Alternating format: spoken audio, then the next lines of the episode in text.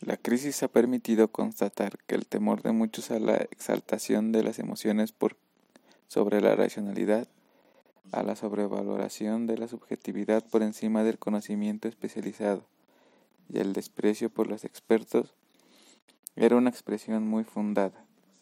Las emociones han sido malas consejeras para la toma de decisiones, porque tienden a predominar los sentimientos reñidos con la vida en comunidad la ira, el miedo, el odio, los prejuicios viscerales, el resentimiento, la envidia y el egoísmo. En tiempos de crisis, como lo es una guerra o una pandemia, como la que hoy enfrentamos, las emociones negativas tienden a exacerbarse. Y así ha ocurrido. Tenemos héroes altruistas en la lucha contra el virus, pero predomina una población asustada, angustiada y rabiosa frente a lo incontrolable, lo desconocido e impredecible. Esto ha agudizado el egoísmo y la falta de consideración por los demás.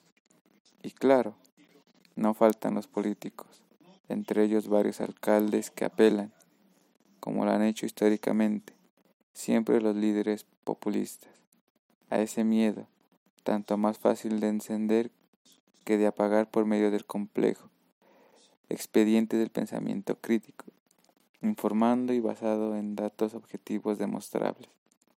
En este contexto, no podemos sino agradecer que la conducción de la crisis sanitaria haya estado en manos de expertos en salud pública y epidemiológica, que se haya basado en consideraciones científicas, que haya ruido el instinto de complacer las demandas, a veces irracionales, de la población y que además esta estrategia esté siendo reconocida hasta ahora como especialmente eficaz.